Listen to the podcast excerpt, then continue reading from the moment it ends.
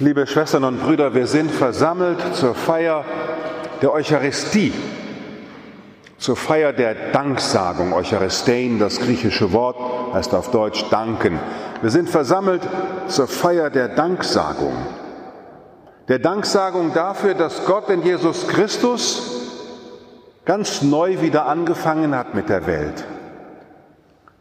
Und dass dieser Jesus von Nazareth, dieser ganz neue Mensch, den die Welt dann doch nicht sehen wollte und beseitigt hat, ihn aus dem Grab erweckte, sodass dieser neue Mensch mit uns weiter durch die Zeit gehen kann, ganz nahe. Und uns beflügelt die Hoffnung, dass er einst kommen wird, um sein Reich des Friedens aufzubauen, in dem es kein Ansehen der Person mehr gibt, in dem wir alle eingeladen sind, dass wir versammelt sind um einen Himmelstisch und beim himmlischen Hochzeitsmahl Lieder des Lobes singen. Wir feiern Eucharistie. Das ist die Feier unserer Hoffnung. Darum haben wir so eine schöne Feierhalle hier, die voll ist von Zeichen davon, was wir hier feiern. Die Gemeinschaft der Heiligen durch die Heiligen, die da an den Säulen stehen. Die Gemeinschaft im dreifaltigen Gott, der uns vorne in dieser Barockdarstellung angeboten wird, anzuschauen. In vielen unterschiedlichen Symbolen zeigen wir, was wir glauben. Die Feier der Liturgie ist geordnet in einer heiligen Ordnung. Es ist genau festgelegt, wann der Priester dran ist, wann der Lektor nach vorne kommen muss, wann die Lektorin nach vorne kommen muss, wann die Kantorin zu singen hat, wann sie aufstehen müssen, wann sie sich hinsetzen. Das ist alles feierlich geordnet. Und so sehr ich noch aus meiner Jugendzeit kenne, in der Messe ist ja immer dasselbe, ist ja total langweilig. So sehr habe ich immer wieder Zugang dazu gewonnen, dass genau in diesem heiligen Ordnung, die wir haben, sich der Ort das zum Ausdruck bringt, was wir glauben, dass Gott nämlich, wenn wir in ihm uns festbinden, dass er uns dann ordnet, dass er in einem Reich des Friedens jedem seinen Platz gibt. Das ist meine Hoffnung. Und dass in diesem Reich des Friedens jeder mitmachen kann. Darum hat die heilige Kirche die heilige Liturgie entwickelt, damit man an allen Stellen dieser Erde mitmachen kann. Egal, ob Sie nach Amerika gehen, Afrika oder nach Indien, wenn Sie in die Feier der Liturgie eintreten der katholischen Kirche, können Sie mitmachen, von vorne bis hinten. Ob es auf Chinesisch gehalten wird oder auf Isländisch oder auf Polnisch, Ungarisch, ganz egal.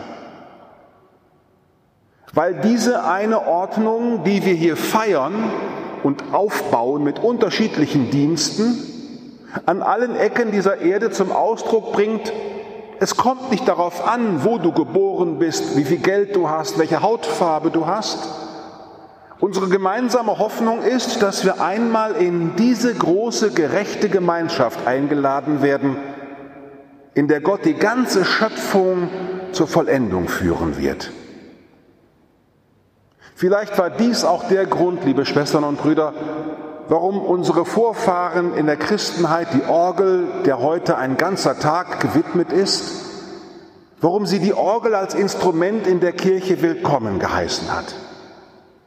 Weil sie als Instrument sehr gut verkündet, was wir glauben. Dass da nämlich, leider haben wir das in unserer Orgel nicht, dass im Innersten jemand immer am Werk ist, damit die Melodie der Erlösung auf Erden weiter erklingt. Eigentlich müssten dahinter drei so Schwellkörpertreter jetzt sein beim Orgelspielen. In den alten Orgeln haben da so ganz trainierte Männer da hinten gesessen und Luft in die Orgel reingeblasen. Ein Zeichen dafür, wie viel Mühe sich Gott macht, uns zum Klingen zu bringen. Ich weiß gar nicht, ob Sie sich diesen Gedanken schon mal so unterzogen haben, dass es für Gott eine Mühe ist, Ihnen hinterherzulaufen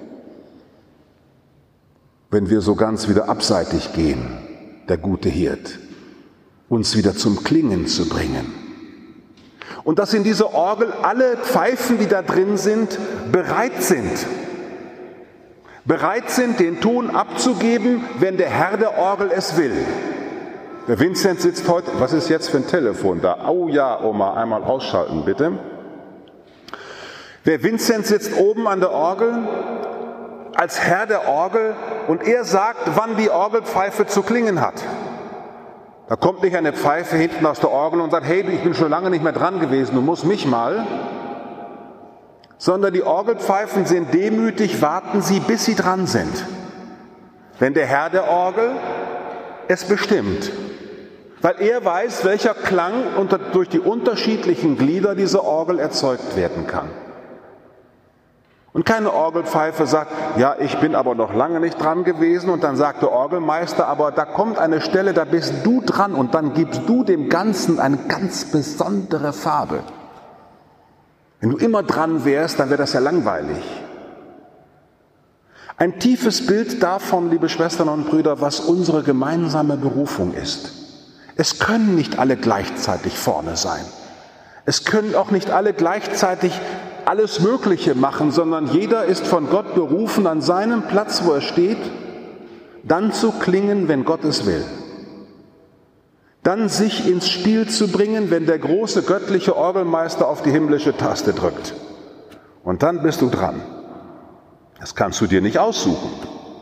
Und du weißt noch gar nicht, wann es ist, denn du kennst das Notenblatt gar nicht. Du musst die ganze Zeit bereit sein, bis deine Stunde gekommen ist.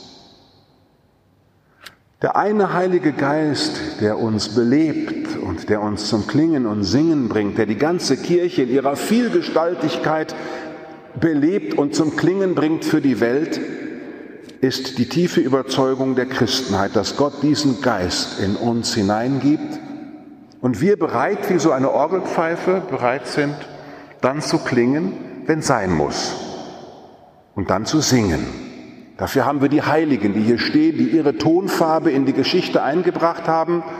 Und wenn Sie sich mal alle gegenseitig ein angucken und mal so gucken, was für Pfeifen heute Abend alle hier so versammelt sind, da werden Sie sehen, wow, wie unterschiedlich. Und wie schön zu wissen voneinander, dass jeder von gleichem Geist durchströmt ist dass jeder vom gleichen Geist durchströmt ist, um von Gott in seiner Komposition dieser Welt in Dienst genommen zu werden. Wenn Sie nachher vielleicht mitmachen, es gibt eine Orgelführung nach dem Gottesdienst, dann gucken Sie sich mal da, wie die Pfeifen da alle stehen, da oben. Und dann beten Sie, während Sie die Orgelführung machen, Gott zeige mir, an welcher Stelle ich jetzt klingen soll an welcher Stelle ich jetzt meinen Ton dazu geben soll. Und dann bitte Achtung. Sehen Sie, dass es da so kleine Pfeifen gibt und solche und solche. Und wenn Sie vielleicht jetzt in einer Lebensphase sind, wo Sie denken, mich will sowieso keiner mehr hören, mein Lied ist bald zu Ende gesungen, dann denken Sie wirklich an die Orgel, die jede braucht, jede Pfeife. Wenn der Orgelmeister will, wird er jede einbinden an der Stelle, wo er möchte. So mag unsere Eucharistiefeier heute wie ein großes Orgelkonzert sein. Und jeder sagt ganz neu wieder, Herr, hier bin ich. Drück auf die Taste, lass deine Luft durch mich durchfahren, bring mich neu zum Klingen und füge mich ein in das Instrument Jesu Christi selbst in das Instrument seines heiligen Leibes, damit sein Wille, die Welt zu heilen, auch durch mich in die Herzen zu den Sinnen der ganzen Welt dringt. Amen.